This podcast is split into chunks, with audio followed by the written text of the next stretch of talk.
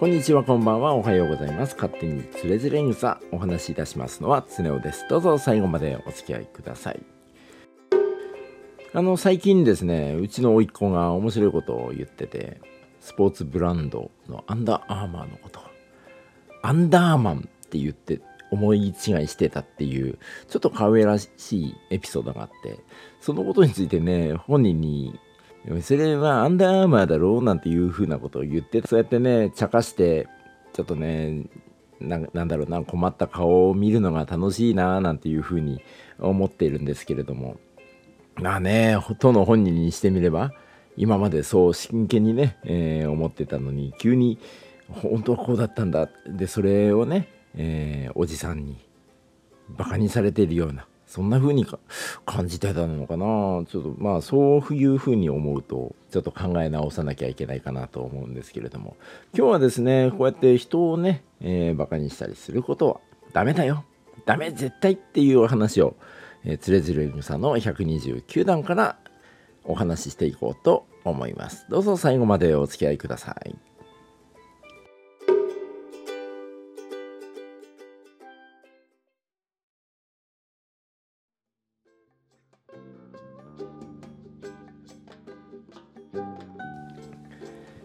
ということで、つれづれ草の129段からダメ絶対というお話をお話ししながら進めていこうと思います。まずこう書いてありますね。えー、孔子の弟子の眼界、顔に回る、顔が回ると書いて眼界っていう、どういう名前の付け方したんだろう。うんというような名前の方が孔子の弟子の眼界は人に迷惑をかけないことを心がけていた。そういうことをモットーにしていたそうですね。うん。なんか大事なことなような気がするね。うん。で人を苦しめたりいじめたり面白がってからかったりしてはいけない。まあね私冒頭言いましたけどめちゃくちゃ音えー、甥っ子のことをね、えー、からかってましたけども、えー、眼科医さんはねこういうことやっちゃダメだよっていうことを言っていらっしゃいますね。でどうしてかって言いますとですね大人が面白がって子供を騙したりするっていうことはある。だけどそれは子供にとってはとっても大きな傷が心に残ることがある。そういうトラウマになるからからかったりしてはいけない。絶対やっちゃダメっていうふうに書いてます。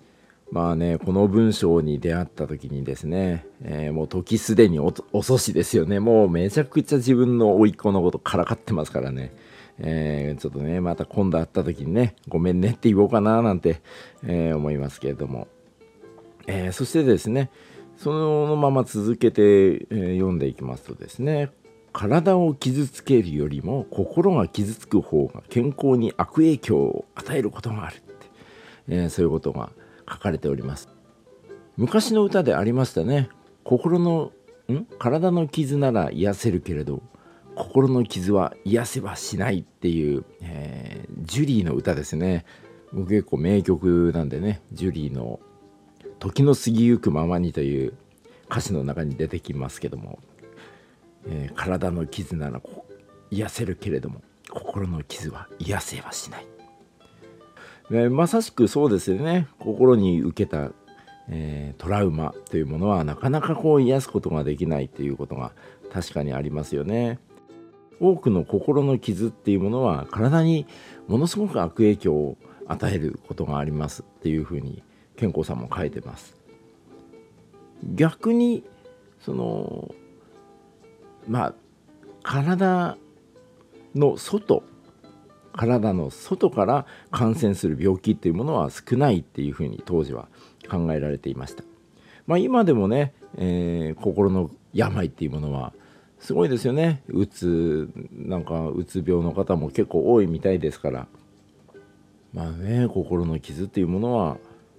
本当にいろんな、うん、なんだろうなダメージを与えるんかな。いろんな心に人に人の心にいろんな人の心。いろんな人の心にダメージを与えるのかなというふうに考えますね。で健康さんこの事例としてですね、えー、こういうことを書いてますね。梁雲漢っていう中国のものすごい字が綺麗だった人が、いたそうです、えー、この人がですねすごい高いところにある額額にですね文字を書いてきてくださいっていうふうにお願いをされたそうなんですよそしたらカゴに入れられて75メートルぐらいめちゃくちゃ高いところまで吊り上げられて。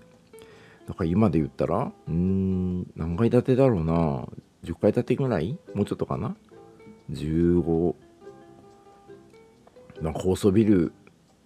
高いビルの上まで吊り上げられてカゴですよ。多分当時なんてワイヤーとかじゃないから縄ですよね。縄にくくられたカゴに入れられて75メートルぐらいの高さまで吊り上げられて。で、えー、まあそのまま書を書いてきたらしいんですけど。その梁雲寛さんものすごく怖った怖かったそうで。ものすごく怖かったそうで地面に降りてきた時には髪の毛が真っ白になっていたっていうまあ本当かどうかわかんないですけども真っ白に燃え尽きちゃったっていう明日のジョーみたいな感じだったんですかねもう心がねもう生も根も尽き果てると髪の毛まで真っ白になってしまうっていう、えー、そういうこともあるかもしれないですね。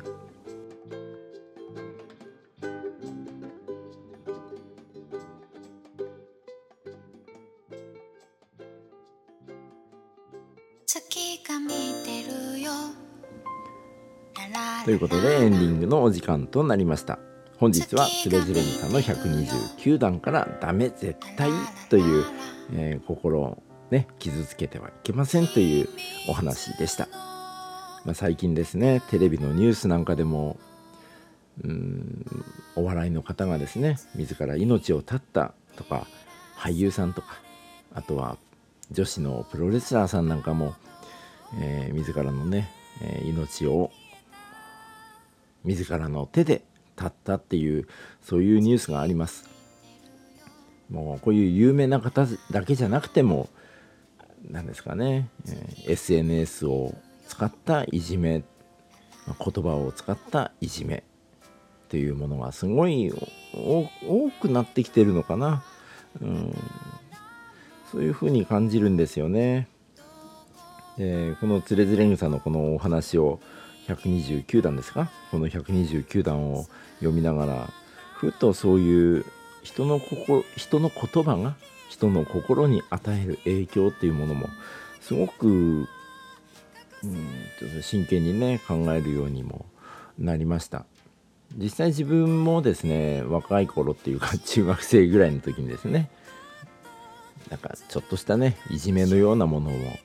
受けていたというものそういうのもあるもんで余計にね、えー、こういう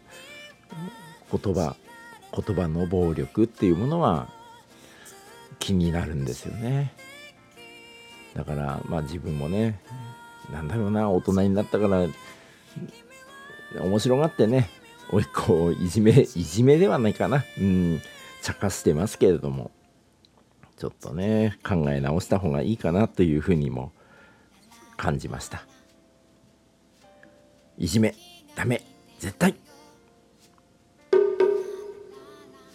勝手につれづれ草本日はここまでとなります。この放送は毎週水曜日夕方6時に新しいエピソードを公開しております。そして番組のご感想は私のツイッターの方に、えー、ツイッターアカウントは CHUNE0 えー、チュネオです、えー、こちらの方に、えー、DM、メッセージ、リプライなどいただけますと今後の番組制作の励みとなりますのでどうぞよろしくお願いいたします。そして本日読み上げた129段こちらの原文の現代語訳、えー、こちらは私のノート、えー、ブログですよね、えー、そちらに書いてありますので、え気になった方は読んでみてください。こちらの方はあのリンク概要欄に貼り付けておきますので、そちらから飛んでみてください。ということで、えー、本日の放送はここまでとなります。お話しいたしましたのは、つねおでした。それではまた、バイバーイ。